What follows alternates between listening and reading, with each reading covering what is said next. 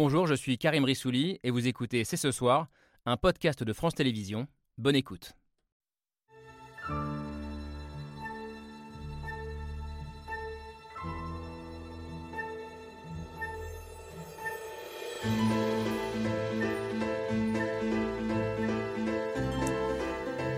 Bonsoir à toutes et à tous, soyez les bienvenus sur le plateau de C'est ce soir. Vous avez la responsabilité de ces choix politiques. Vous êtes un imposteur et un assassin.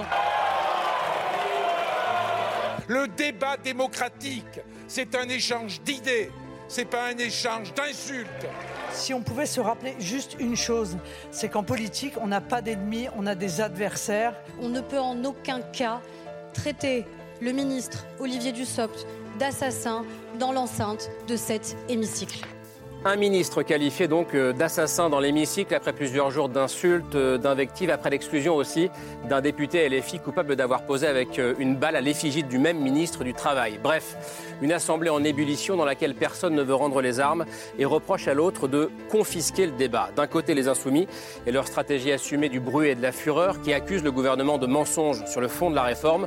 De l'autre, les élus de la majorité qui accusent les insoumis d'être devenus un obstacle au débat démocratique. Alors faut-il s'inquiéter de cette conflictualité et de cette violence symbolique Où est-elle dans la droite ligne d'une tradition parlementaire héritée de la Révolution française et que nous aurions collectivement oubliée? Cette stratégie d'obstruction bruyante et clivante est-elle une connerie, comme le dit le patron de la CFDT, Laurent Berger, ou est-elle le reflet dans l'hémicycle de la température sociale du pays? Nous sommes le mardi 14 février 2023. C'est ce soir, c'est parti.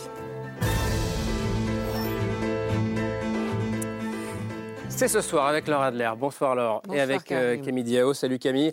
Mardi 14 février, Saint-Valentin. Euh, même si on va parler euh, assez peu d'amour, je crois, ce soir. Ou alors un peu en mode amour vache. On va voir et on va le faire avec euh, l'un des principaux protagonistes de cette histoire. Bonsoir Thomas Porte. Bonsoir. Député LFI de Seine-Saint-Denis depuis quelques jours. Vous incarnez cette violence symbolique entre guillemets dont je parlais, dont on va débattre ce soir, puisque le député qui a tweeté la fameuse photo, euh, on la voit, euh, qu'un pied sur une balle à l'effigie du ministre du Travail Olivier Dussopt, c'est vous. vous avez dit regretter l'interprétation de vos propos, mais vous avez refusé de vous excuser, ce qui vous a valu une exclusion de l'Assemblée nationale de, deux semaines. Du coup, vous pouvez être sur ce plateau ce soir. merci D'avoir accepté de, prendre le temps d'en débattre avec nous et avec nos, invités. Votre geste a été, euh, ça ne vous a pas échappé, violemment euh, critiqué par une grande partie de la classe politique, des observateurs, des intellectuels. C'est votre cas, je crois aussi, Arthur Chevalier. Bonsoir. Bonsoir. Euh, historien, écrivain et éditeur, également chroniqueur pour Le Point. Vous, parlez, vous parliez en préparant l'émission d'une normalisation de la violence et vous regrettez ce que vous voyez comme de la vulgarité et vous disiez même un abaissement des rapports civilisés, tout en reconnaissant par ailleurs qu'il y a eu dans l'histoire des moments beaucoup plus violents que ceux que nous vivons en ce moment. Pour mieux comprendre ces derniers jours euh, d'obstruction, d'injures, d'invectives, on avait aussi avec nous, besoin d'avoir avec nous une femme qui passe sa vie à l'Assemblée depuis de nombreuses années. Euh, elle dort chez elle, mais elle y passe beaucoup de temps. Elle le connaît par cœur ce qui se passe là-bas. Bonsoir Caroline Vigoureux, Bonsoir. journaliste euh, politique à, l'Opinion. L'Opinion qui est très sévère ce matin. en une, dénonçant, on va voir la une de l'Opinion, une stratégie de la haine de la France insoumise. Cette stratégie qu'on l'appelle stratégie de la haine, de l'obstruction ou qu'on l'assume, est-elle une stratégie efficace. Alors à gauche, certains euh, en doutent, pensent d'ailleurs que ce serait une grave erreur de ne pas réussir à étudier le fond de la réforme et notamment le fameux article 7 qui passera à l'âge de la retraite à 64 ans. Euh, beaucoup de gens en parlent à gauche. Qu'en pense Jean-Pierre Mignard? Bonsoir. Vous nous direz de quel côté vous vous penchez ce soir. Vous êtes avocat, euh, l'un des ténors du barreau de Paris, ancien membre du PS, proche de la NUPES aujourd'hui. De nouveau, j'ai réadhéré au PS. Ah, je ne savais pas. oui, oui, j'ai réadhéré pour soutenir fort eh ben, je le saurai pour les, pour les prochaines émissions. Donc, membre du PS, donc de la NUPES, euh, et également grand connaisseur de la vie politique et de son histoire, donc il va être, euh, euh, dont on va parler ce soir. Et puis, alors que le compte Arbour est lancé, il reste trois jours avant la fin des débats à l'Assemblée, on voulait aussi avoir avec nous une femme qui, je crois, peut réciter par cœur la Constitution. Bonsoir Anne-Charlène Bézina. Bonsoir. politologue, maîtresse de conférence à l'Université de Rouen. Et je crois que pour vous, ce moment est révélateur d'une grave crise institutionnelle dans, la, dans la République française. Merci à tous les cinq d'être là ce soir pour ce débat qui s'annonce passionnant et qui commence avec le billet de Pierre Michel.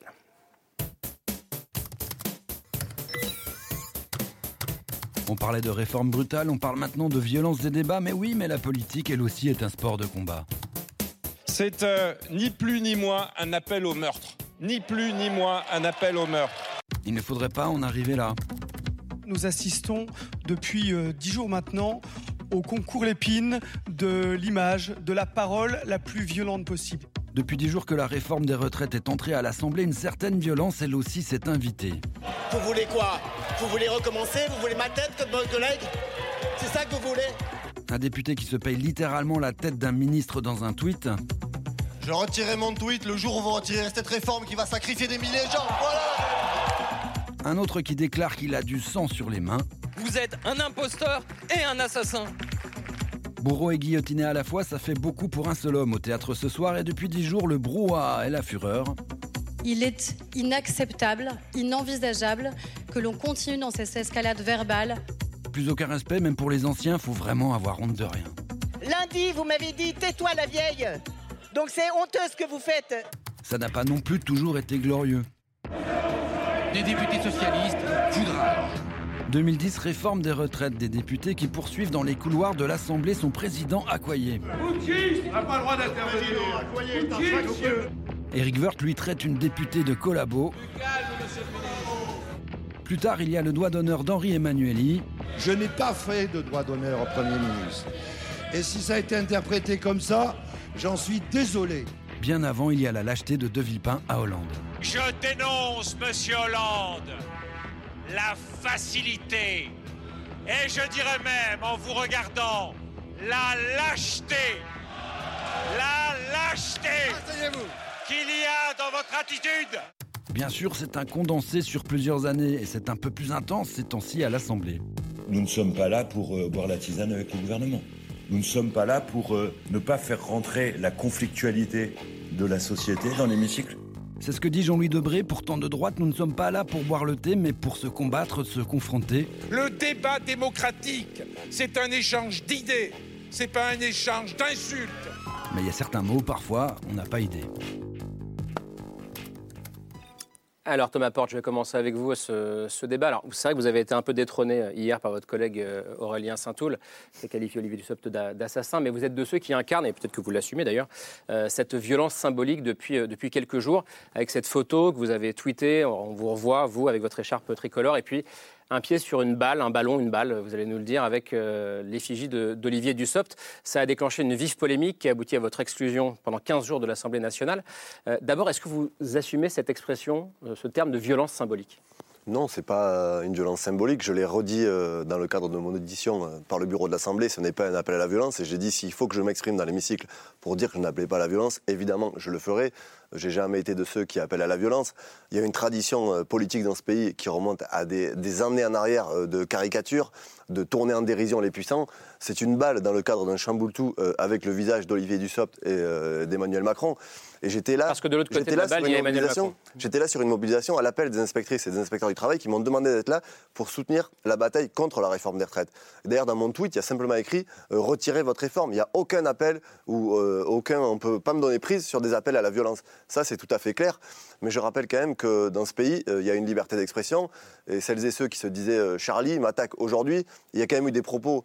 euh, Vous les avez diffusés ici dans l'hémicycle où on parle d'appel à la décapitation du ministre, où on a le député Carl Olive qui a comparé ça à ce qui s'est passé avec Samuel Paty. J'ai pas attendu dans l'hémicycle des gens qui sont élevés pour dire que ces propos-là étaient scandaleux. Donc j'assume, moi, ce que j'ai fait. J'ai dit qu'il n'y avait pas d'appel à la violence. Si des gens ont été choqués, l'ont mal interprété, je le regrette. Et ce n'était pas mon intention, et je le redis ici, je l'ai redit au ministre. Simplement, c'était dans le cadre d'une bataille politique. Et Permettez-moi juste un mot. Euh, ne soyons pas hypocrites. Vous avez diffusé des extraits. Les débats, historiquement, dans l'Assemblée ont toujours été très chauds. Euh, parfois, ce sont- ils- on en est venu aux mains dans l'histoire. Vous avez montré quand même les députés socialistes comme pourchassés Bernard Agoyer dans les, dans les couloirs de l'hémicycle. En 2010. Donc, c'était déjà dans le cadre d'une réforme des retraites. Et c'est pas anodin si aujourd'hui, à un tel niveau, euh, euh, j'ai envie de dire, de tension dans l'Assemblée sur un texte qui cristallise aujourd'hui un combat de société.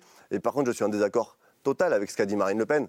Nous avons des ennemis dans l'Assemblée qui représentent un autre camp politique. Et nous les avons identifiés et nous les combattons. Ce pas des adversaires, c'est des ennemis de classe. Et nous assumons de porter cette colère au sein de l'hémicycle. Qui sont vos ennemis de classe aujourd'hui, pour que ce soit très clair? Aujourd'hui, à la fois l'extrême droite et la Macronie, qui représentent aujourd'hui la classe bourgeoise de ce pays et qui défendent les mêmes intérêts. Et nous sommes là pour porter la voix du peuple. Nous sommes les représentants du peuple.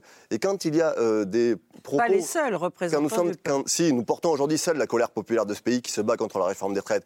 Parce que quand vous êtes dans la rue, personne ne nous parle du Rassemblement national, personne ne nous parle d'amender le texte, tout le monde nous demande le retrait. Et ce que je dis, c'est que des fois, effectivement, on a des paroles qui sont fortes parce que nous sommes avant tout des militants, des militants syndicaux, c'est mon cas. Et donc on a euh, des fois des, des paroles de combat qui, sont, euh, qui traduisent notre engagement euh, depuis des années au service d'un combat politique. J'avais donné la parole à Arthur Chevalier, mais j'ai vu réagir Anne-Charlène Bézina. euh, Oui, à propos peut-être de cette catégorie des représentants. C'est vrai que vous, vous avez tout à fait raison. Un député est un représentant du peuple. C'est l'article 3 de notre Constitution. On ne revient pas là-dessus. Néanmoins, moi, il y a une question que je me pose par rapport à cette représentativité du combat de la rue. Vous l'avez dit, en effet, il y a, il y a une violence, il y a, il y a un rejet total de, de ce texte par les Français.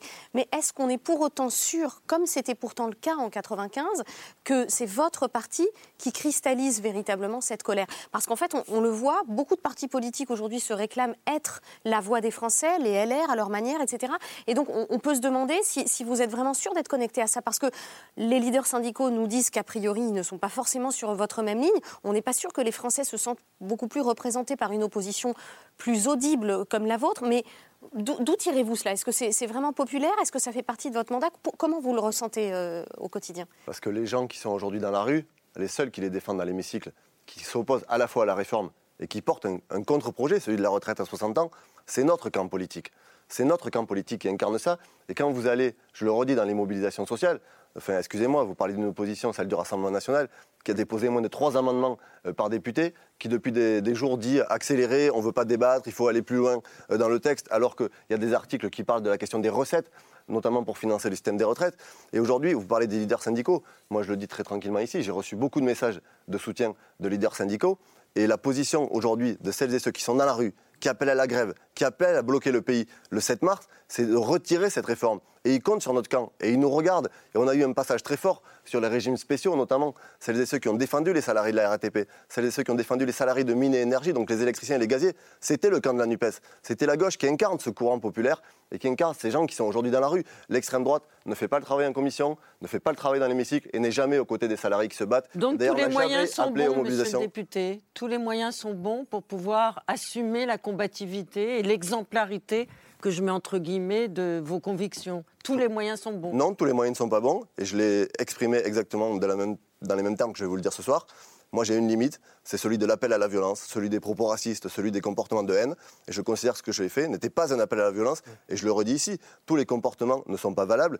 Et d'ailleurs, j'ai moi-même fait euh, l'objet de menaces de mort par l'extrême droite il y a quelques semaines. Et j'ai toujours pris position dans mes engagements politiques et syndicaux pour apporter mon soutien à tous les représentants politiques, quelle que soit leur couleur, quand ils étaient menacés de mort, pour dire que C'est c'était pas pas ce que vous acceptable. faites dans les images que vous nous. Ça, c'est vous qui l'interprétez comme ça. C'est ce pas que je très- dis, il n'y a, pas d'appel à la violence à destination Il n'y a aucune chose à interpréter. Vous ne pouvez pas vous, vous défendre en disant qu'il y a une interprétation du geste que vous avez fait avec le ballon, avec le, euh, Mais- monsieur mais- Dussopt, le ministre mais du vous Travail. savez, euh, sur le... la- Qu'est-ce que vous voulez que j'interprète La- Qu'est-ce que la- vous voulez mais la caricature, la caricature, elle n'est pas nouvelle dans le débat euh, politique. Moi, j'ai un peu regardé ce qui s'est fait. La, le premier, la... la- première fois que ce mot est apparu, c'est en La caricature 1646. et la personnalisation Non, et une- la figuration d'un visage. Mais Olivier Dussopt incarne la réforme. du visage dans Olivier la Dussopt considération incarne de l'autre, euh, la réforme. Oui.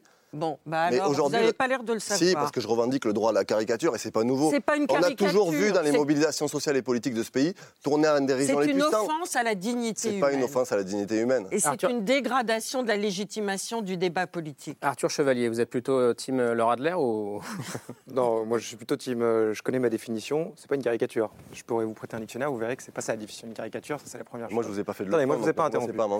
c'est écoutez-vous, s'il vous plaît. Donc juste, premièrement, ça n'est pas une caricature. Deuxièmement, ça ne veut pas dire que vous avez appelé à guillotiner qui que ce soit. C'est pas ce que je veux dire, mais ça n'est pas une caricature. Il y a quand même un imaginaire dans ce pays qui est assez fort effectivement avec la tête et les visages, qui d'ailleurs permet aussi de modérer un petit peu euh, l'évaluation qu'on fait de la violence aujourd'hui. C'est-à-dire que euh, ça, ça fait. Quand j'ai vu votre tweet, j'ai pensé immédiatement à, à cette peinture très célèbre du 19e siècle qui représente la tête du député Ferraud qu'on présente au président de la Alors, Convention, Boissy d'Anglas. Alors j'avais prévu, j'avais Ah, prévu voilà. d'en parler, la Ah, voici. voilà. J'avais prévu d'en parler. le- le- Alors on la voit pas bien, elle est au milieu. On présente la Voilà. tête du député Ferraud à Boissy-d'Anglas, qui est Voilà. le secrétaire de la Convention. On est en 1795. On le sait en 1795, effectivement. D'ailleurs, le, le président de la Convention a eu un geste assez, euh, assez chic, puisqu'il a soulevé son chapeau euh, pour saluer euh, la mort du député, enfin, contre la tête du député. Donc. Mais est-ce qu'on est d'accord quand même qu'on est, on, on est loin de ça aujourd'hui? D'une part, on est loin de ça. Deuxièmement, c'est pas souhaitable non plus. Tout en modérant ce qui se passe, c'est pas souhaitable non plus. En revanche, effectivement, ce genre de facétie, euh, dont bientôt votre parti sera effectivement un grand euh, spécialiste, Je ne pense pas qu'on élève le débat en quoi que ce soit, c'est certain. Euh, c'est pas mortel pour l'Assemblée nationale. L'Assemblée nationale, c'est pas un lieu de paix par définition, ça c'est Mm. clair. Euh, Il n'y a pas raison que ça le soit. Elle en a connu d'autres. Je vous rappelle qu'à l'Assemblée, on a condamné à mort un roi. Euh, Napoléon, euh, il a commis un coup d'État. Euh, bon, euh, c'est c'est Mm. pas un lieu de paix par définition. On se provoquait en duel euh, dans les années 60 encore. hein. Exactement. Et il y a eu des passes d'armes bien plus violentes que celles euh, auxquelles on assiste euh, en ce moment. Euh, c'est juste qu'on avait un, un Parlement qui, euh, jusqu'à euh, cette surprise législative il y a un an, enfin, bientôt un euh, était totalement inexistant. Euh, donc, euh, si on se réfère à la Troisième République, par exemple, on avait un Parlement beaucoup plus vif. Pour autant, je pense que ce qui est assez intéressant dans la stratégie de la France insoumise, si on peut parler de stratégie, c'est qu'elle elle mène à des échecs électoraux successifs, qui d'ailleurs sont toujours maquillés en victoire, hein, puisque la France insoumise, c'est le seul parti qui n'a jamais la majorité, qui finit par dire que c'est lui qui représente tout le monde. Mais on s'enfonce là-dedans. C'est-à-dire qu'il y a toujours une absence totale de stratégie, d'harmonie idéologique, une guerre des chefs euh, maintenant qui éclate au grand jour, avec évidemment euh, les scandales d'ordre sexuel, bon voilà, ceci, cela, je ne reviendrai pas là-dessus, mais enfin, ça va pas, quoi, la France insoumise. Il n'y a plus de chef non plus, euh, donc il termine d'ailleurs comme une sorte de vieux parti bonapartiste finissant, quoi, hein, un parti sans chef qui, euh, du coup, s'entretue. Et donc, en fait, je pense que cette stratégie, elle n'est pas mortelle pour l'Assemblée, mais elle est mortelle pour vous, et vous allez euh, subir d'une certaine façon euh, la jurisprudence gilet jaune, c'est-à-dire que face à une explosion de la violence, vous perdrez euh, l'affection qu'ont les Français pour ce mouvement des retraites. Et d'ailleurs, vous êtes lâchés, y compris par les leaders syndicaux. Thomas Porte, je vais laisser répondre euh, Jean-Pierre Mignard, euh, avocat euh, Oui. et membre de la NUPES, donc, puisque Oui, oui, membre je- du PS. euh, J'ai voté NUPES. Non, ce que je vais vous dire, c'est que je vous écoute, hein, puis je vous lis de toute façon, donc je sais très bien, mais je pense que euh, on parle d'une crise, euh, comme, comme disait Althusser, pardonnez-moi, des superstructures. C'est pas la France insoumise qui va mal, qui, va- qui va mal, c'est la France tout court qui va mal. Commençons donc par le commencement. C'est-à-dire que si les institutions sont en difficulté, s'il y a une seule violence politique, je suppose que dans la vie privée, vous n'êtes pas du tout désagréable. Et puis, comme disait Platon, l'homme euh, spontanément n'est pas mauvais. Donc, qu'est-ce qui peut bien le rendre mauvais? Bien, je- je pense que nous avons une crise sociale énorme. Je constate d'ailleurs, je vois les rues de Londres, elles sont pleines. Les foules déferlent dans les rues de Londres. Les foules déferlent dans les rues de Madrid. Je, euh, et je, je voyais même à la Knesset hier, là, ce sont des, des- des gardes qui sont obligés de faire sortir par à la Gé- à force Jérusalem, vous des députés à Jérusalem. Donc on a, on est, le, le monde va mal, la France va mal, l'Europe va mal, c'est-à-dire en tout cas ne va pas comme elles allaient. Donc il est évident qu'il y a des effets dans les institutions, je le vois aussi dans la justice. Hein. Alors, la justice, on a l'habitude, hein, des, des, des, cris d'oiseaux, des choses comme ça, les juges ont l'habitude. Et on, voit bien qu'il y a une tension qui se révèle par une agressivité euh, qui est inquiétante. Voilà ce que je veux dire. C'est dangereux. Et je, le- je le dis à, à Thomas Porte, euh, sur, moi, parce que sur un certain nombre de points, je partage les analyses de la France insoumise, sur la radicalité, sur la violence sociale, etc. Sur la- là, c'est sur la conflictualité. On Mais je pense, dans là, le débat qu'on pourrait avoir, c'est bon, vous êtes un député légitime et représentant. Est-ce que vous devez appuyer sur le champignon de la de la de la de l'agressivité, mais de, de- oui, parce qu'il y a des, même des, des courants de haine hein, partout, il faut bien le voir. Ou est-ce que vous devez avoir ce travail qui sublime tout cela, d'être une certaine, une sorte de, comme député, thaumaturge de tout ça, pour retransmettre de telle sorte que la position soit aussi claire que possible, que ceux que vous défendez s'y reconnaissent, sinon vous trahissez votre mandat, mais en faisant en sorte que l'Assemblée soit une sorte de régulation de la violence, comme le tribunal l'est d'ailleurs. hein. C'est dans une démocratie où on est, on est face à face aujourd'hui et on doit faire en sorte de ne pas en rajouter tout en étant loyal vis-à-vis de ses idées. C'est un immense travail. Voilà, c'est c'est ça que je voulais dire. Je vous laisse répondre et puis Caroline Vigoureux juste après. Écoutez, euh, moi je- je- j'entends et, euh, et je le redis ici, euh, la volonté qui était la mienne lors de cette mobilisation, c'était pas de, dire il faut accélérer dans le niveau de radicalité et de violence. Ça n'a jamais, a jamais été ça. Et notamment, je le dis parce que dans le cadre des mobilisations, moi j'ai souvenir quand même en 1995, à la fin de, beaucoup de manifestations, euh, il y avait le pantin d'Alain Juppé euh, qui était soit euh, brûlé, qui était pris à partie, et on faisait pas aujourd'hui des plateaux télé entiers pour dire que les manifestants appelaient à tuer le Premier ministre Alain Juppé, parce que c'était pas le cas. C'est aussi dans ces moments-là où on arrive à tourner en dérision les puissants, un réceptacle pour pas que la violence euh, euh, physique explose ailleurs. Mais vous parlez de l'Assemblée nationale aujourd'hui.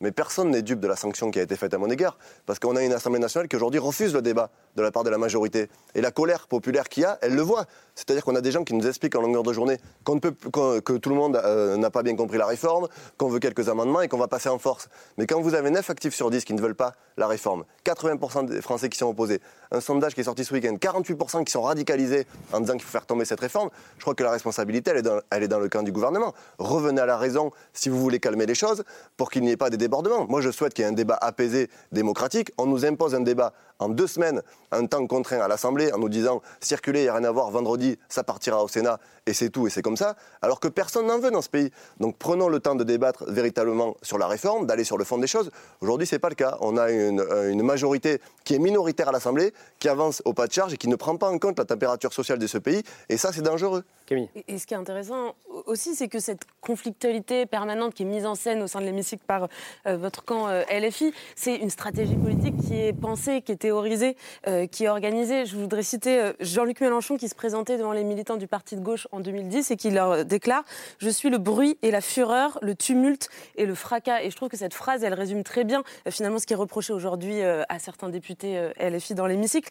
Et le magazine Le Point, en juin dernier, nous rappelait que cette expression-là, le bruit, la fureur, le tumulte et le fracas, euh, Ah, Mélenchon... Shakespeare, hein, quand même. Pardon C'est une référence à Shakespeare. C'est une référence à Shakespeare, ça pourrait aussi être une référence à Mélenchon. Faulkner, mais en l'occurrence, Et à Mélenchon... Faulkner aussi. En, en- en l'occurrence, Mélenchon, Chantal il Mouffe. l'emprunte à une à philosophe, Mouffe, une oui. philosophe belge qui s'appelle Chantal Mouffe, exactement, qui est la grande euh, théoricienne du, du populisme de gauche. Et donc, pour Chantal Mouffe, pour, pour euh, résumer, il y a d'un côté euh, ceux qui voient la politique comme une démocratie délibérative euh, qui doit produire du compromis entre gens raisonnables. Donc, ça, on pourrait dire que c'est euh, le camp présidentiel, euh, les républicains et le, le Parti socialiste dans, une certaine mesure. Et puis de l'autre, ceux qui voient la politique euh, comme un espace de conflit, un espace d'antagonisme, un, espace où il existe des frontières euh, qui convient de mettre en scène. C'est vraiment le nous versus eux, euh, le peuple versus l'élite ou, l'oligarchie. Et ces oppositions-là, forcément, elles reposent sur des affects qu'il convient de mobiliser auprès des électeurs. Donc finalement, Caroline Vigoureux, vu qu'il qu'il est tous les jours, comme le rappelait Karim dans les couloirs de l'Assemblée nationale,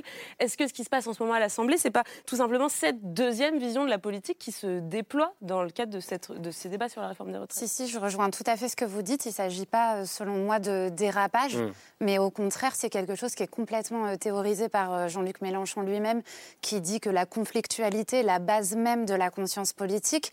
Et en fait, c'est une nouvelle culture politique qui s'importe dans l'hémicycle. Euh, durant le précédent mandat, les insoumis étaient 17, aujourd'hui ils sont 74. Donc forcément, ça n'a pas le même effet.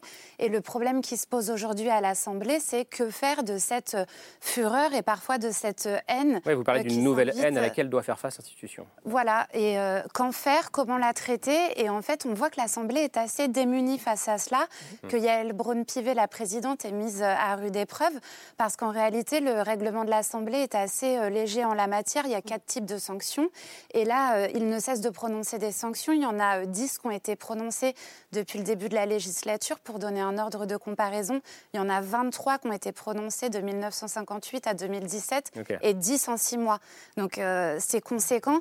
Et en fait, ça règle rien. Et les, les membres du bureau de l'Assemblée eux-mêmes admettent leur impuissance à dire euh, on ne sait pas euh, quoi faire de tout ça, il faut faire évoluer le, le règlement parce que c'est un vrai problème de.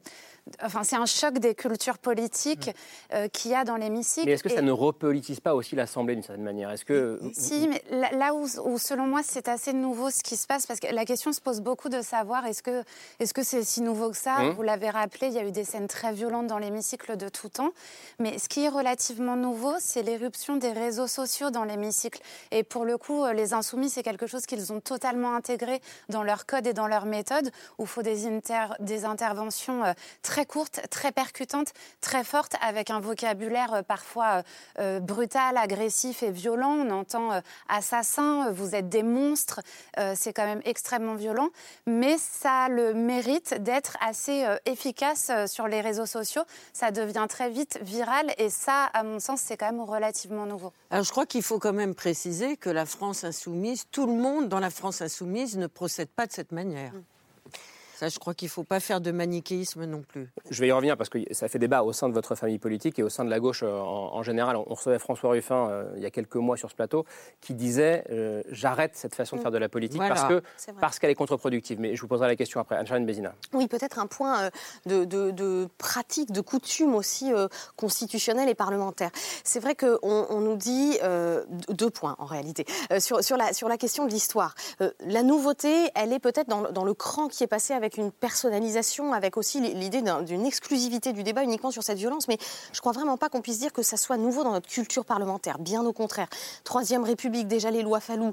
Euh, dès lors qu'on a quelque chose d'un peu conflictuel, euh, les noms d'oiseaux fusent. Euh, on avait pendant la guerre froide stalinien, etc. On, a, toujours joué de ce vocabulaire-là, mais il y a une constante. Et c'est en cela que, notamment, faire le parallèle avec les, pantins pendus dans les manifestations n'est pas très pertinent par rapport au fait que euh, sur le tweet, il y a une écharpe d'élus. Et c'est toujours ça le problème, c'est qu'en en réalité, dans, dans l'Assemblée nationale, dans l'hémicycle, on peut remonter à Paul Deschanel, par exemple, hein, qui, qui déjà en 1900 en, en faisait une doctrine. Eugène Pierre, qui est le plus grand euh, euh, théoricien du droit parlementaire qu'en droit on, on admire, et qui déjà disait euh, il faut que le Parlement soit justement cette force de canalisation. Et donc, à chaque fois, les sanctions ont été là. Donc, s'il y a une tradition de culture de la violence verbale, en tout cas, il y a une tradition de l'intransigeance, Mm. intransigeance, excusez-moi, et de, de la part de la je- présidence. Je voulais finir le deuxième point, mais autrement dit, ça veut dire que quand, quand Thomas Porte dit en 95, il y avait des effigies de Juppé qui étaient brûlées, c'était pas au sein même de l'Assemblée ou pas par des gens qui avaient, qui avaient l'écharpe Puis tricolore. c'était pas personnalisé. Bah, Juppé, une- si. Alors, ça dépend. Juppé Non, non, brûlé, je, parle, personnalisé. je parle de tenir ce pantin. Hmm. Je parle de la foule voilà. qui exprimait. C'est l'écharpe du tout d'élu, pareil c'est- d'élu. individualisation une personnalisation. C'est l'écharpe d'élu. C'est c'est toujours un peu Voilà. ce problème, c'est d'être représentant à ce moment-là. Et le deuxième point, c'est celui-ci, c'est qu'au fond, finalement, si ça n'est pas nouveau dans notre culture, il y a aussi quelque chose qu'il faut voir euh, comme étant un, cran qui est passé, c'est la question d'en faire une revendication pol- politique. Et, vous, vous parliez des mouvements de populisme. En effet, on ne peut pas dire que la France soit isolée sur ces questions-là. Euh, au contraire, c'est véritablement un mouvement ces derniers temps de, faire appel aux affects et de considérer qu'en fait, le le mandat de représentant consiste à être un vecteur de la violence parfois de la rue dans l'hémicycle. Néanmoins, euh, encore une fois, je, rappelle vraiment cette tradition de sanction euh, qui fait partie de notre, de notre droit, de notre législation, de notre manière de travailler, notamment parce que justement, euh, au moment de faire la loi, ce qui doit prévaloir, c'est la volonté générale. Et ça, qu'on soit d'un mouvement populaire ou, ou- ou dans un autre discours, on, on ne peut pas renier ce fait que à ce moment-là, la majorité doit pouvoir être euh, considérée comme la, la volonté du peuple. Jean-Pierre Mignard d'abord. Oui, et en matière de, de violence, vous permettrez de parler en tant qu'avocat, quelque chose qui m'avait beaucoup surpris d'ailleurs au moment de l'affaire de M. de Fournas et puis la vôtre. Donc c'était le, dé- le député RN qui a Oui, été exclu de, pour les deux. 15 jours pour, Il pour n'y avait pas d'avocat. Vous trouvez ça normal? Attendez, un court moment, on réfléchit. Il y a une personne à qui on reproche des faits qui sont de nature, on va parler de grief, comme on parle de- en droit public, ça vous est familier, qui va entraîner une sanction. Sanction sur le plan pécuniaire, sanction d'éviction même de débat parlementaire pendant deux mois. Et de, de- deux mois, là Deux semaines. Deux semaines, pardon. Mais pendant ce temps-là, il n'y a, pas d'avocat pour prendre la défense. Je sais, vous allez me dire la séparation des pouvoirs, on va pas Et mettre les des actes sont insusceptibles de recours en plus, il Mais- faut le rappeler mais également. Donc il Ouais. faut des avocats.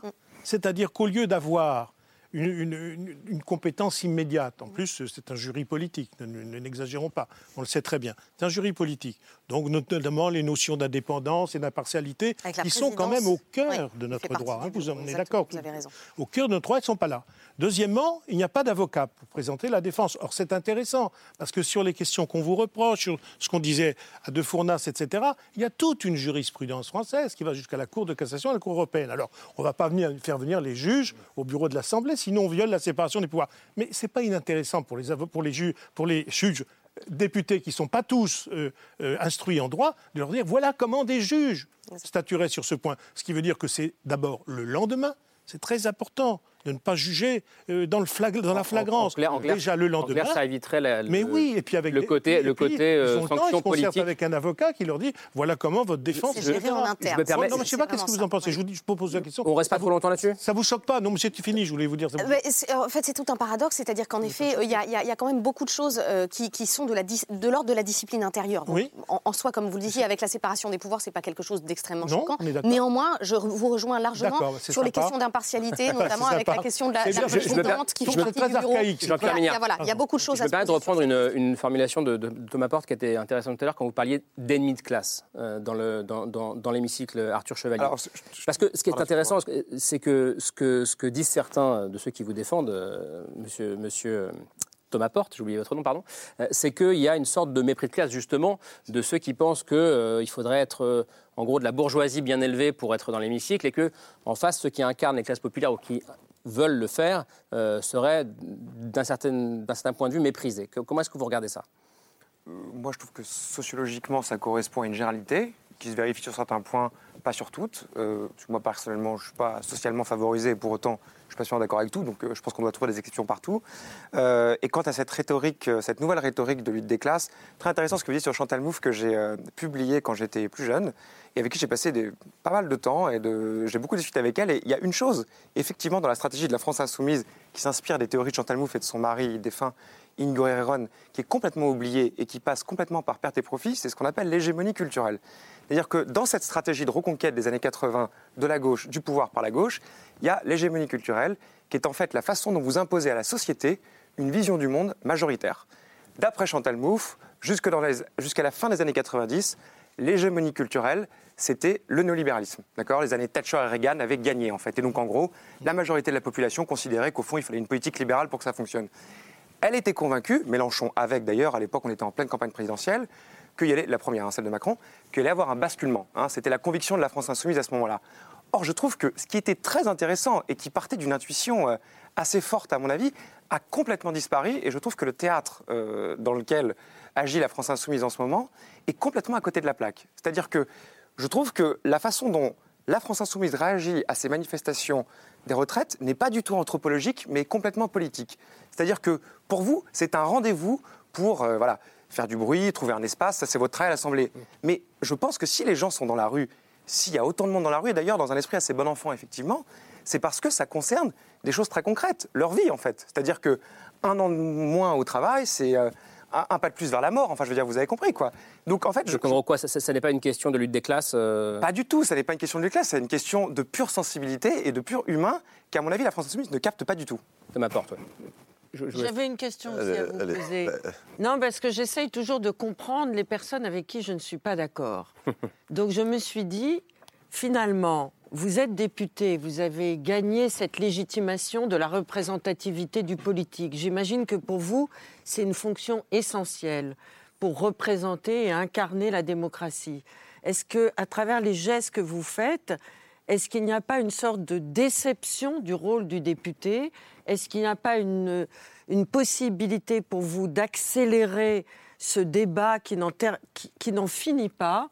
Et est-ce que vous n'êtes pas finalement... euh, on, a parlé du, pan- du- du pantin là, avec Juppé dans les grèves de 95. Est-ce que vous n'essayez pas de manière assez maladroite et qui peut paraître offensante et beaucoup trop violente de dire mais nous on existe, on voudrait faire on voudrait que la France entière nous entende par le biais de notre mandat? Est-ce qu'il n'y a pas une grande idée du député qui n'arrive pas à, à se faire écouter Évidemment qu'on a une haute euh, représentation de la fonction de député, puisque quand on concourt à cette élection, c'est avec l'objectif de changer les choses, d'améliorer la vie des gens, d'écrire des nouvelles lois et de, de faire avancer, euh, avancer le progrès social. Il n'y a pas de déception aujourd'hui de ma part du rôle de député qui est le mien. Euh, effectivement, on souhaiterait que, que, ce- que cette réforme soit retirée, qu'on puisse aller plus vite sur nos idées, mais c'est une bataille parlementaire. On, la mène euh, depuis des mois. C'est pas le premier texte sur lequel on débat, mais celui-là, j'ai envie de m'arrêter dessus parce qu'il est extrêmement euh, conflictuel. D'ailleurs, je le redis, les éléments que vous avez cités au début des incidents entre députés et président de l'Assemblée en 2010, c'était déjà sur la réforme des retraites. Et c'est pas anodin.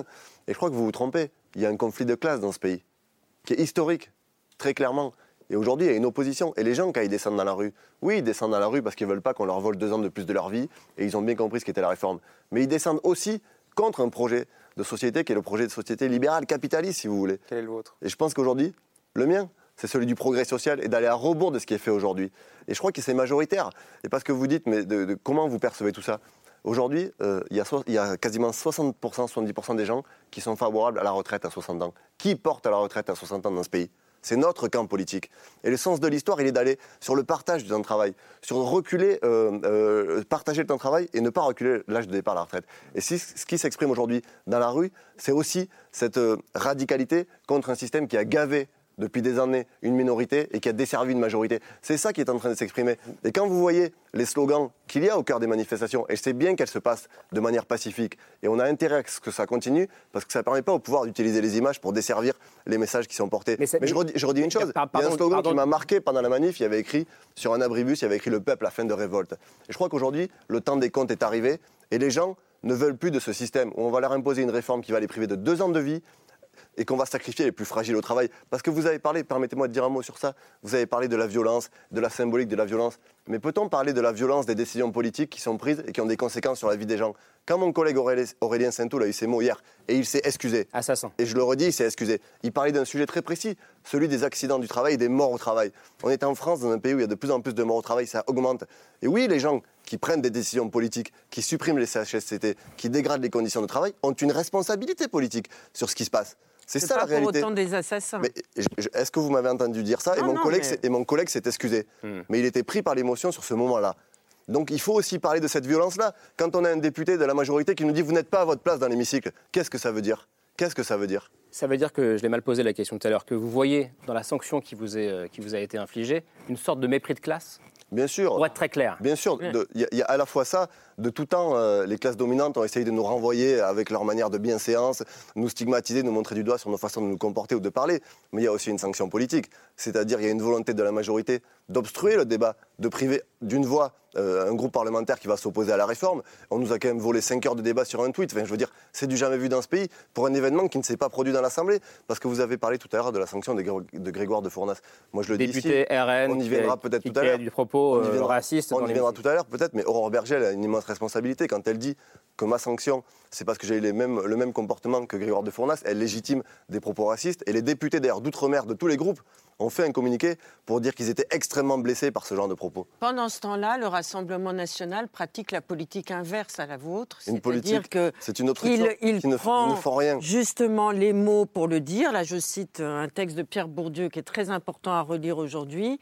Il euh, officialise son appartenance au camp politique et pendant ce temps-là, il continue à, à agréger un sentiment d'appartenance, de légitimité. Est-ce que vous n'avez pas l'impression, monsieur le député, que tout cela est contre-productif? Thomas Porte, je vous laisserai répondre après parce que sinon on ne pourra pas passer tout ce qu'on veut passer. Mais euh, merci pour ce Pardon, très bon hein, lancement. pardon. Alors non, merci beaucoup.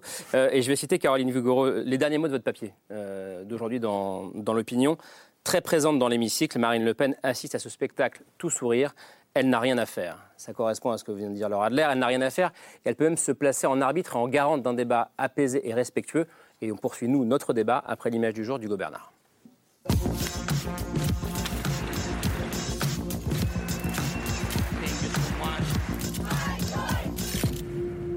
L'image du jour, c'est un appel au calme. Si on pouvait se rappeler juste une chose, c'est qu'en politique, on n'a pas d'ennemis, on a des adversaires. Eh bien, on éviterait d'en arriver à de telles extrémités. Un appel au calme lancé par Marine Le Pen dans une assemblée nationale en ébullition. Ça fait une semaine que dure euh, cette euh, escalade euh, verbale qui, je crois, a atteint peut-être aujourd'hui son, son apogée. L'extrême droite qui joue l'apaisement alors que les débats du moment dans l'hémicycle sont éruptifs. On se voit bien que la volonté euh, de la population, c'est qu'on parle des 64 ans, c'est qu'on parle des 43 années de cotisation. C'est ça ce qu'ils veulent qu'on parle, c'est pas d'insulter les uns et les autres ou de faire des provocations du théâtre, euh, du mauvais théâtre à l'Assemblée. Ne pas insulter, ne pas obstruer alors qu'LFI assume la stratégie du bruit et de la fureur. Le RN joue les bons élèves. Nous, on est là pour faire notre travail, on ne veut pas bordéliser, on ne veut pas que l'Assemblée nationale soit une ZAD. S'opposer à la réforme des retraites sans bordéliser l'Assemblée, et même plutôt en se faisant très discret. Ça commence à agacer dans l'hémicycle. En fait, vous êtes un peu le passager clandestin de la réforme des retraites. Aucune proposition, contestation, et on vous entend pas pendant des heures et des heures. Qu'est-ce que vous proposez? Faut sortir du bois. Une discrétion érigée en tactique qui déboussole les autres partis politiques, chacun accusant l'autre de faire le jeu de l'extrême droite. Il y a des règles qui doivent exister dans autre- notre Assemblée nationale et ces règles, elles sont enfreintes systématiquement par la France insoumise, qui est une autoroute pour le Rassemblement national. Quand j'entends les discours qu'ils disent sur l'extrême droite, c'est eux les complices, c'est eux qui font la courte échelle à l'extrême droite dans notre pays. C'est une honte. Dans l'image du jour, le Rassemblement national qui mise sur la discrétion avec un objectif, la normalisation. Caroline Vogori, c'est ce qui vous frappe le plus euh, ces derniers jours? Oui, c'est vrai que quand on est dans les tribunes presse de l'hémicycle, c'est assez saisissant parce qu'il y a donc euh, le bloc euh, de la NUP qui est très bruyant, où il se passe beaucoup de choses. Et, tout à droite de l'hémicycle, il y a le mur du RN qui est vraiment l'antithèse parfaite de tout ce qui se passe à gauche.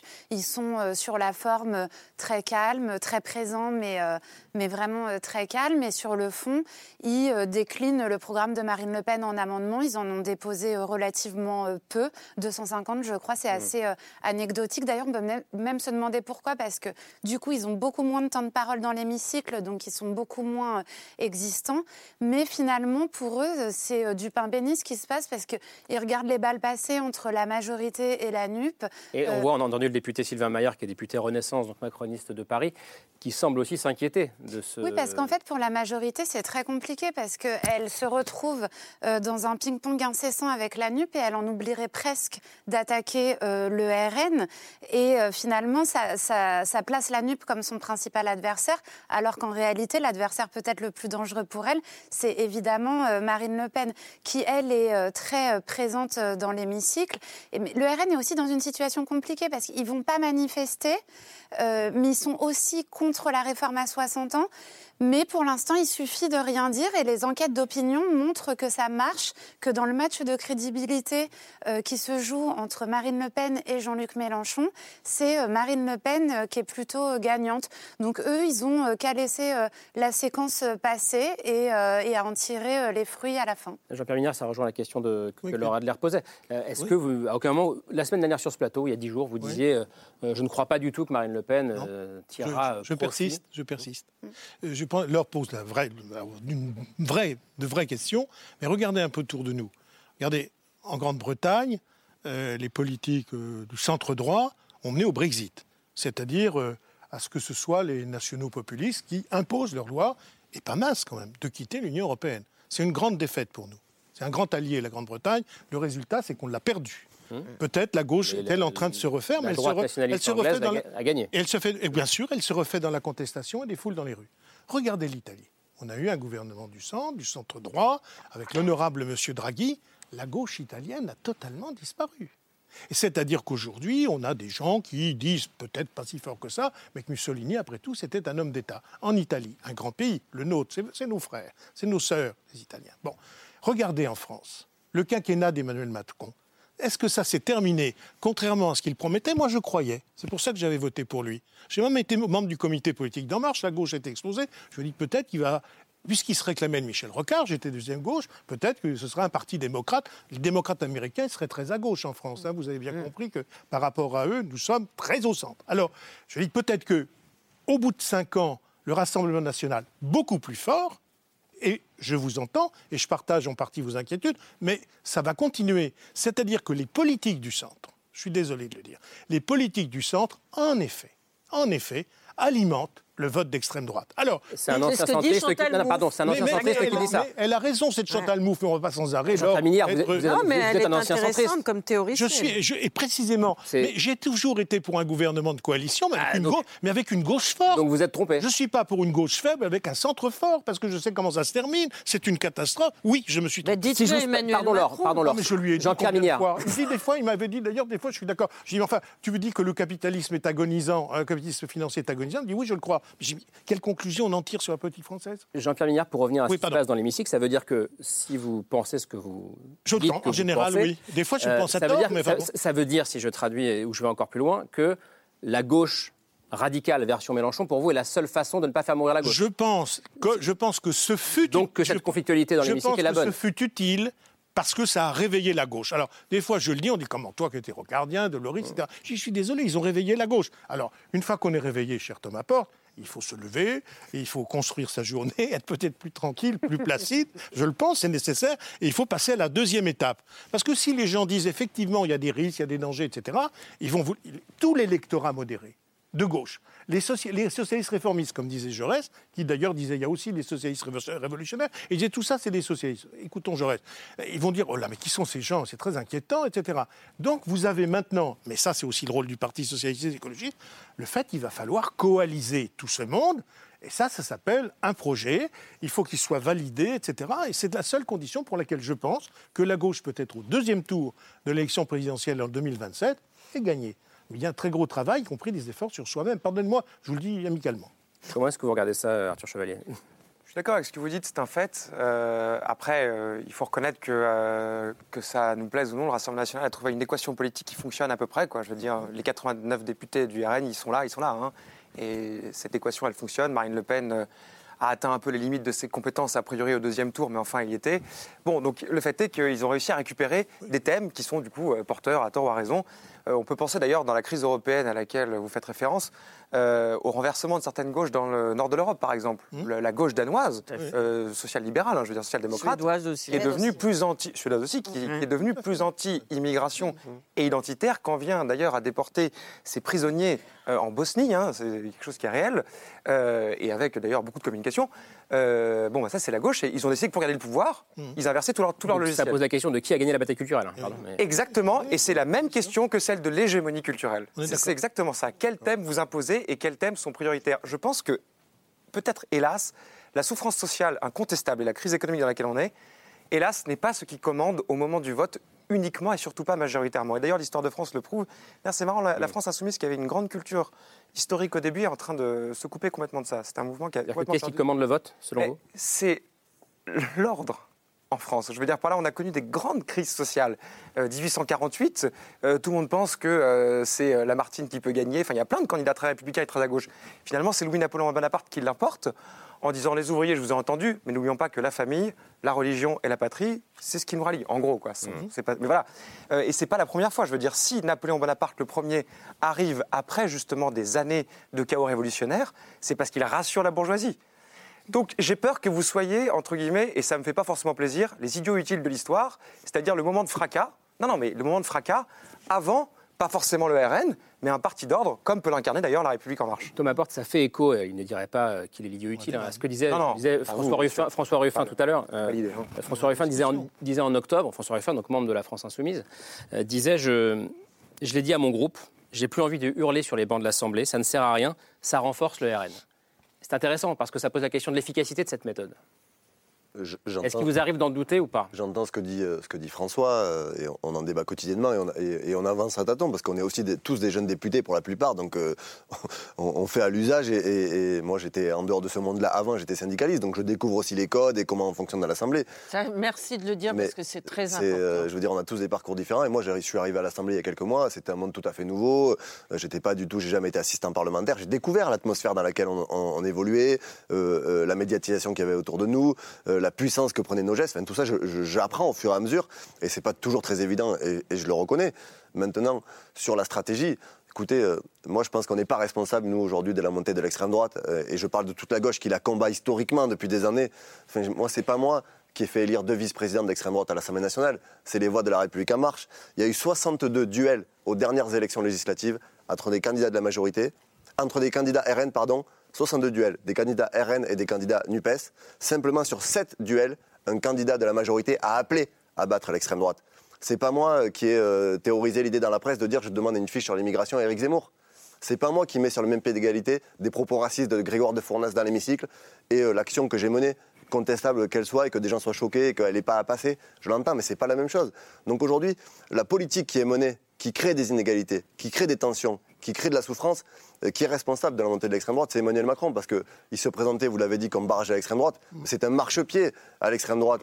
Dans les propos qu'il tient, je- Gérald Darmanin, ministre de l'Intérieur, en ouverture, du débat sur l'immigration cite Bainville, un historien de l'action française. Enfin, il faut mesurer quand même le poids des mots qui sont utilisés euh, par La République En Marche.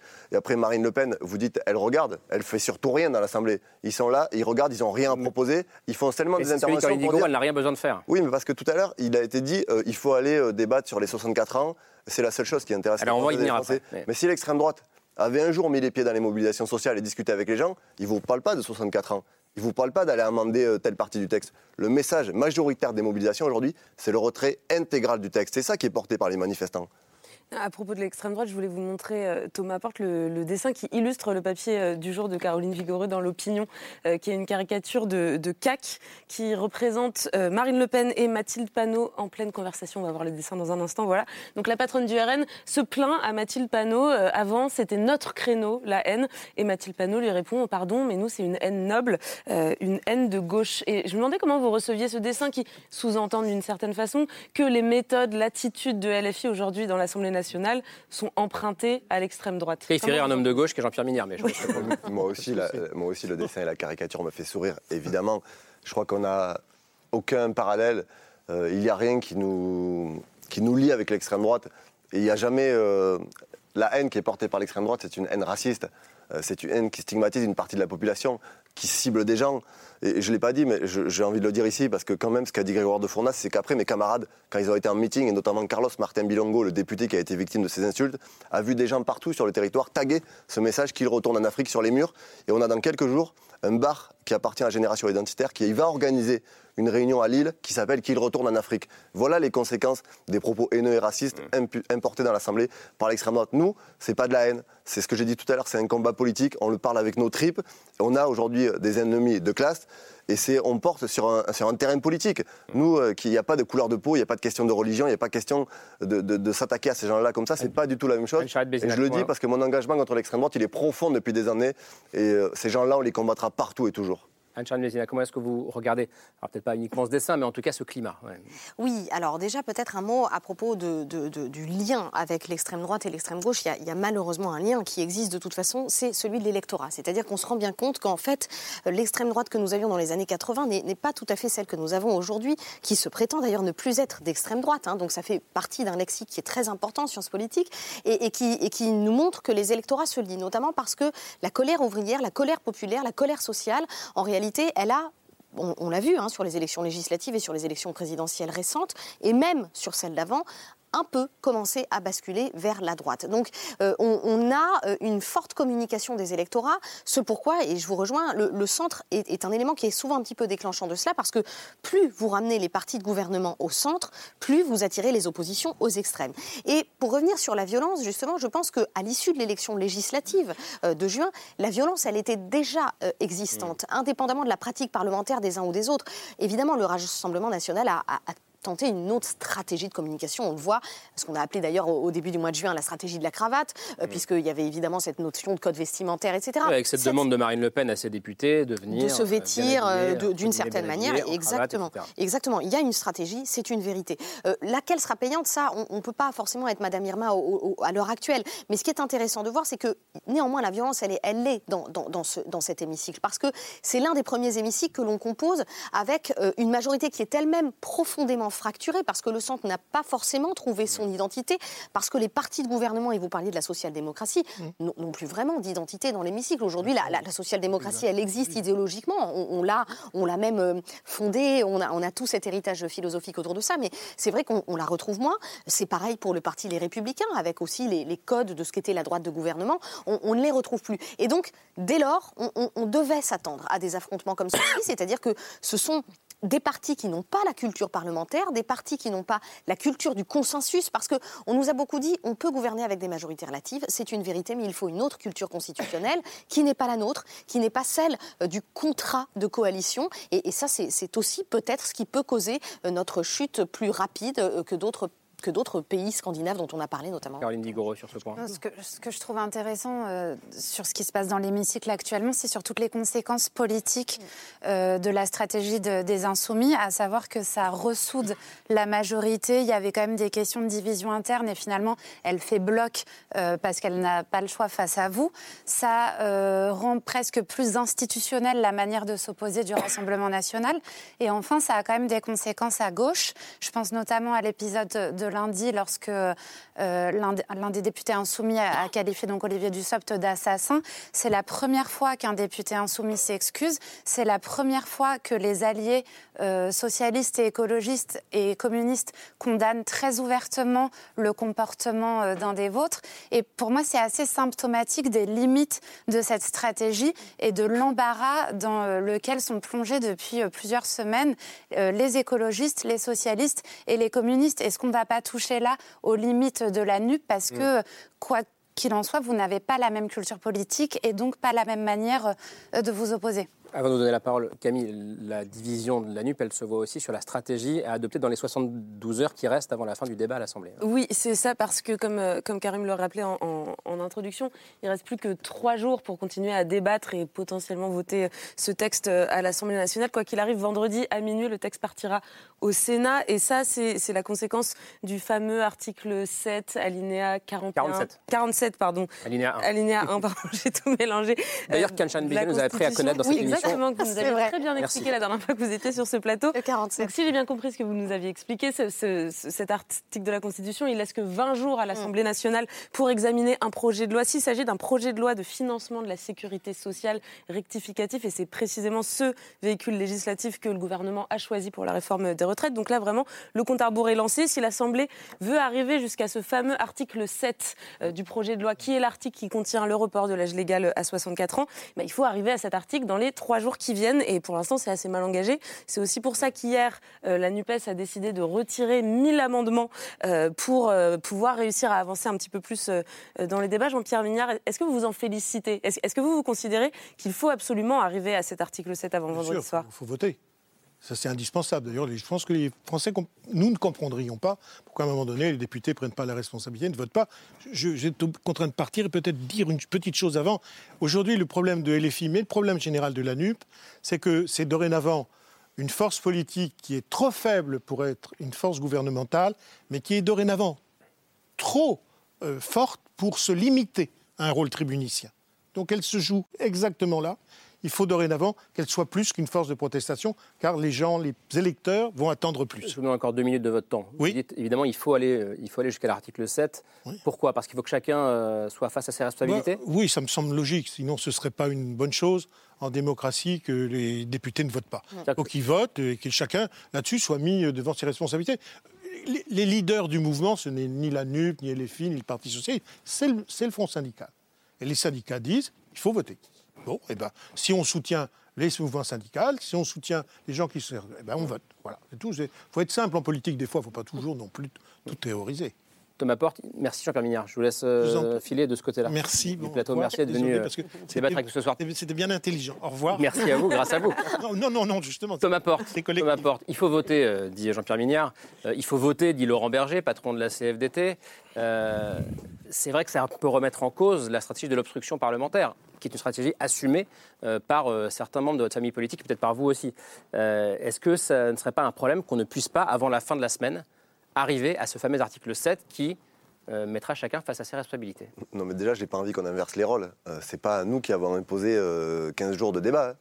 Nous, on était prêts à discuter sur l'ensemble du texte dans un temps qui n'était pas contraint. C'est le gouvernement qui a choisi d'utiliser cet article, vous l'avez très bien dit, 47.1, qui contraint le débat législatif. Hier, nous avons, Mais- mais hier, nous avons retiré Voilà. 1000 amendements pour accélérer. Puisqu'on était sur l'article 2 qui parlait de l'index senior, on a démontré que c'était un gadget qui ne servait à rien.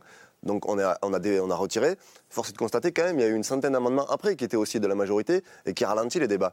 Là, mais il n'y a pas que l'article sur, il n'y a pas que l'article sur l'âge. On va débattre euh, certainement ce soir et demain, notamment de la question euh, des recettes. Je l'ai dit tout à l'heure, comment aller chercher de l'argent? Parce que si on veut avoir un autre projet de retraite, une retraite à 60 ans, ce que nous on porte, il y a la question du financement, il y a comment on l'organise, il y a aussi les moyens pendant deux jours de démontrer que cette retraite-là, cette réforme-là, elle est injustifiée financièrement, ce que nous on pense, et qu'il y a d'autres moyens d'aller bien, le mais chercher. vous, vous voulez être l'écho de la rue dans l'hémicycle. Quand la rue, et notamment la CFDT, vous dit s'il vous plaît, allons jusqu'à l'article Non, mais 7. écoutez, il n'y a pas. euh, J'ai entendu Laurent Berger qui a parlé de l'article 7, mais j'ai aussi discuté. Il dit que ce serait une connerie l'obstruction. J'ai aussi discuté. Mais c'est pas de l'obstruction. Nos amendements ne sont pas des amendements d'obstruction. C'est des amendements qui portent des propositions concrètes sur lesquelles on peut débattre. Et je vous entends, je vous vois tourner la tête. Mais si, c'est des, propos, c'est des, y a des des amendements, sur lesquels, sur on le porte des, des projets politiques. Mais Il y a attendez, des vais- ont été dé- Caroline Il y a des même, débat. amendements qui ont été déposés 74 fois de manière identique. C'est compliqué de dire que c'est pas de l'obstruction. Non, c'était déjà, ils sont déposés dix fois. Et il y a sept députés qui sont signataires, ce qui nous permet de prendre la parole. Non, il y, a- il y certains amendements qui ont été déposés au nom de Parce chacun a aussi, des députés. je vais expliquer la stratégie, parce que 74. c'est aussi un choix de ne pas subir. Déjà, on a subi une fois l'agenda du gouvernement sur les 15 jours, et de déposer des amendements, C'est ça nous permet de les retirer. au finish, Non, mais vous avez le droit de faire de finalement, l'obstruction, À partir mais du moment où c'est vous choisissez de soumettre autant d'amendements, Mais on peut les c'est en retirer. ça qu'on parle d'obstruction, parce que vous avez On raison, historiquement, 20 000, c'est même très peu par rapport à, à des records. On a rappelle, eu. hein, Euh, 2006, la privatisation de GDF voilà. 13, On- quasiment on- 140 on 000 était à amendements. près de Mais- mais 140 qui a 000, fixé exactement. 15 jours de Donc débat 20 000, ça a n'est pas la question. 15 jours de débat Mais au final, c'est l'Assemblée nationale qui est privée du vote. Donc ce sont les représentants du peuple dont, dont- dont vous vous targuez finalement, qui ne pourront, qui seront privés de, de- de ce moment du vote. Et alors, on peut mettre aussi en cause la tradition parlementaire française, qui consiste à voter amendement par amendement, article par article, avant d'en arriver au vote global. Ça, ça, se- ne se fait pas forcément dans d'autres démocraties. Mais c'est vrai que voilà, la question est est-ce que c'est plus efficace pour vous d'être privé de ce vote en, en démontrant certes que vous voulez amender, mais en, en- en finalement n'ayant plus d'arguments à la fin, puisque vous ne pouvez même pas voter? Le gouvernement avait le choix de faire passer l'article 7 en premier pour qu'on débatte de l'article 7. Il aurait pu aussi le faire. C'est dans son arsenal euh, législatif pour pouvoir l'imposer dans les débats. Il ne l'a pas fait. Donc c'est lui aujourd'hui qui organise. Nous, on est des députés d'opposition, on porte un contre-projet, on dépose des amendements. Et écoutez, euh, moi, il y a la stratégie syndicale, euh, il y a la stratégie politique. Chacun a, j'ai envie de dire, son domaine de compétences sur lequel il travaille. J'entends ce que dit Laurent Berger, mais j'entends aussi ce que disent beaucoup de représentants de fédérations syndicales, notamment à la CGT, des fédérations puissantes, qui, elles, ne souhaitent pas euh, arriver au vote de l'article 7 pour que cette réforme ne soit jamais votée dans le pays. Parce qu'il n'y a pas de majorité pour la voter. Il n'y a pas de majorité populaire. Il n'y a pas de mandat. Et, on sait, et je donne un Oui, élément. pardon, il peut y avoir une majorité politique et on a appris aujourd'hui que le bureau des Républicains allait euh, soutenir la, la réforme. D'après D'accord. les décomptes du gouvernement, il y a la majorité euh, pour voter. Ça va se jouer à quelques voix, hein, ça va être serré. Mais normalement, il y aurait les voix suffisantes côté LR pour voter le texte. Je, je vous laisse réagir là-dessus et je vous donne la parole après. Quand, quand j'entends qu'il n'y a pas de majorité dans le pays. Arthur Chevalier. Premièrement, ça ne veut rien dire. Enfin, c'est pas à la majo- on ne soumet pas les lois à la majorité euh, dans le pays quand on fait voter les lois. C'est pas comme ça que ça se passe. Jusqu'ici, le gouvernement euh, n'outrepasse pas ses droits en se contentant d'une majorité politique. Ce que je veux dire par là, c'est que même s'il y a des sondages, euh, même s'il y a des manifestations, il n'empêche que le gouvernement est dans son droit en faisant voter avec une majorité politique composée d'une coalition a priori avec les Républicains. d'après mais ce j'ai pas dit, euh, Non, non, bah, non, mais vous dites, il n'y a, a- pas de majorité dans le pays. Et puis en plus, on n'en sait rien. Les sondages, c'est des sondages, c'est pas des votes. Enfin, je veux dire, c'est que tout ça est très spéculatif en fait. Euh, Vous avez à 4 mon fois sens. 2 millions de personnes. c'est- Et malgré tout, vous ne pouvez même, même si tout ça se passe globalement mal, faut le dire, cette réforme de retraite, il n'empêche que euh, une légitimité spéculative, c'est forcément inférieur à une légitimité politique, même prise euh, dans des soubresauts euh, depuis un moment. Vous n'êtes pas sûr d'être d'accord? Nota- bah, en fait, je suis d'accord avec les deux. C'est-à-dire qu'à mon avis, il y a vraiment une crise que nous sommes en train de rencontrer, Ouais, qui est clair. presque une crise de régime, qui est une crise institutionnelle, qui est une crise politique, qui est une crise sociale, euh, qui consiste à se dire que si le gouvernement retire le texte, c'est la démocratie représentative qui meurt, Mmh. et que si le do- gouvernement ne retire pas le texte, eh bien, c'est l'assentiment populaire avec ses représentants Mmh. qui meurt un peu aussi.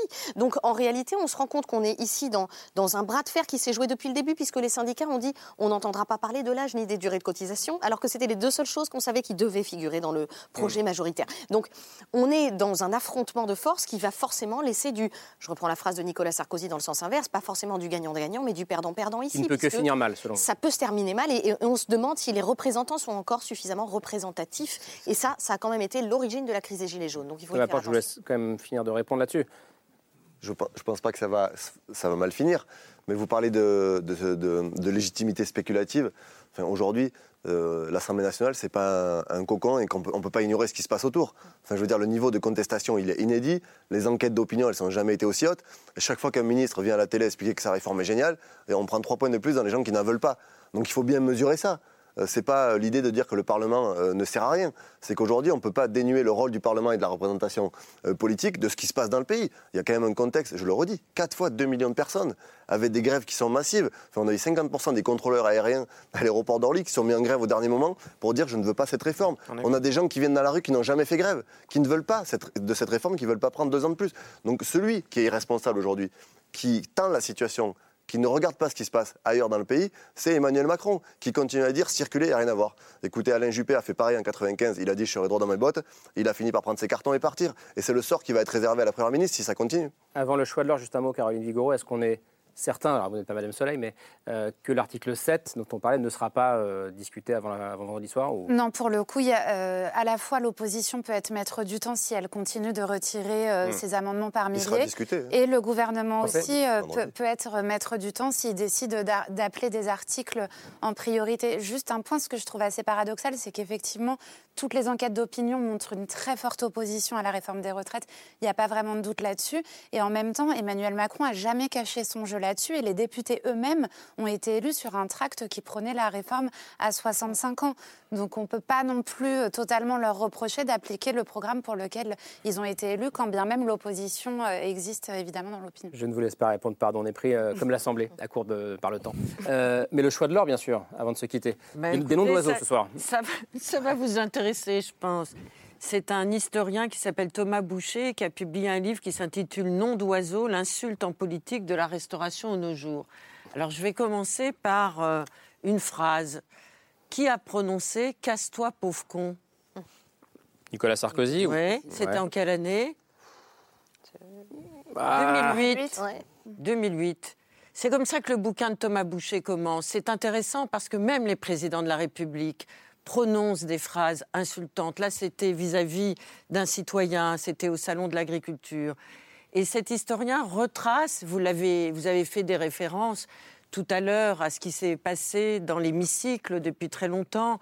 C'est un hémicycle qui a entendu des vertes et des pas mûres, des noms d'oiseaux, des insultes absolument incroyables, et notamment pendant l'affaire Dreyfus.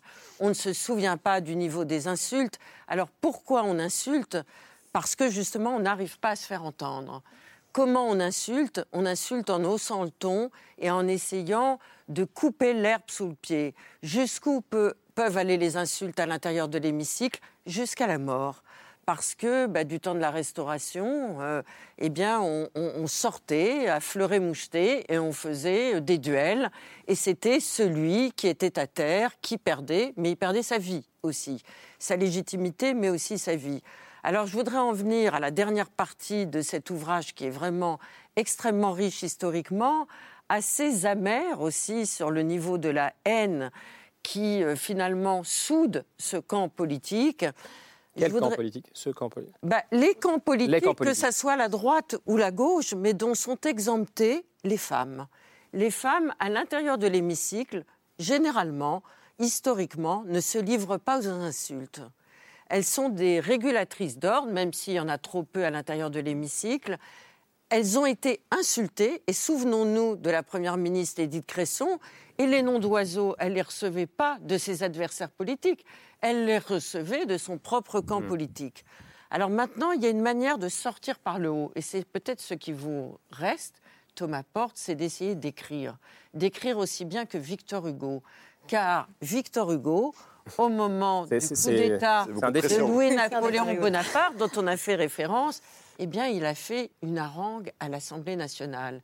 Cette euh, harangue, cette- ce texte qu'il a écrit, vous en souvenez peut-être, a finalement est rentré dans notre imaginaire politique, dans notre imaginaire national, et à tout jamais est devenu une insulte. Vous savez que Victor Hugo a apostrophé Louis-Napoléon Bonaparte au moment, en 1851, au moment où il a fait ce coup d'État et qui a légitimé le début de son nouveau mandat. Comment? Non, pas du tout, rien du tout. excusez-moi. Non, allez-y, allez-y, je, je- pardon. Non, mais vous savez comment il a qualifié euh, Bonaparte, euh, Victor Hugo? De Napoléon le Petit. Et à partir de ce moment-là, cette insulte a perduré à l'intérieur du monde politique, du monde sociétal et du monde dans lequel nous vivons encore aujourd'hui. Quand on dit Napoléon le Petit, c'est passé dans le langage courant. Et donc, les insultes, c'est ce que dit en tout cas euh, Thomas. Non, euh, Thomas Thomas, Boucher. euh, Thomas Boucher, pardon, les insultes ont toujours structuré l'imaginaire politique, elles ont toujours été euh, une sorte de régulateur, mais les, après des cycles de violence, parce que c'est très étrange cette histoire des insultes à l'intérieur de l'Assemblée nationale. Il y a eu des périodes où il y en a eu beaucoup, et après ces périodes d'assaut de violence, eh bien, c'est comme si ça a été, c'était obligé de descendre. Et après, il y a eu des périodes de paix. Donc, je vous offre ce livre. et je pense que nous arrivons à une période de paix dans très peu de temps, parce que la période de violence va peut-être se terminer. Merci. Merci beaucoup. Merci euh, à toutes et à tous d'être venus débattre, euh, dialoguer avec nous ce soir. Merci Caroline Vigoureux. Euh, on peut vous lire dans l'opinion la suite de cette bataille des retraites avec vous. Donc je retiens quand même que l'article 7 sera discuté a priori vendredi, selon, selon vous. merci Anne Bézina de venir débattre avec nous ce soir. Merci Thomas Porte. merci à vous aussi Arthur Chevalier. Merci. et Laure et Camille, bah, merci également. Merci à tout le monde en fait. et à demain. à demain. On se retrouve autour de 22h35. Merci de votre fidélité. Ciao.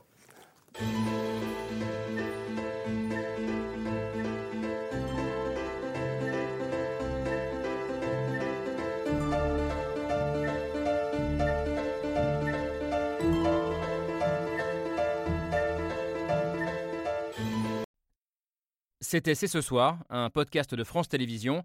S'il vous a plu, n'hésitez pas à vous abonner. Vous pouvez également retrouver les replays de l'émission en vidéo sur France.tv.